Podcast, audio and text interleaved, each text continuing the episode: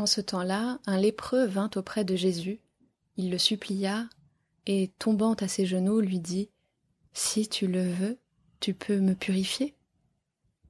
Saisi dans sa matrice, dans le fond de ses entrailles, Jésus étendit la main, le toucha et lui dit Je le veux, sois purifié.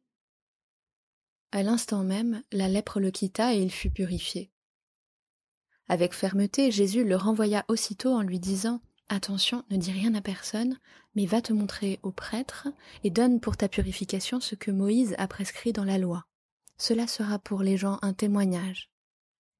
Une fois parti, cet homme se mit à proclamer et à répandre la nouvelle, de sorte que Jésus ne pouvait plus entrer ouvertement dans une ville, mais restait à l'écart dans des endroits déserts. De partout, cependant, on venait à lui.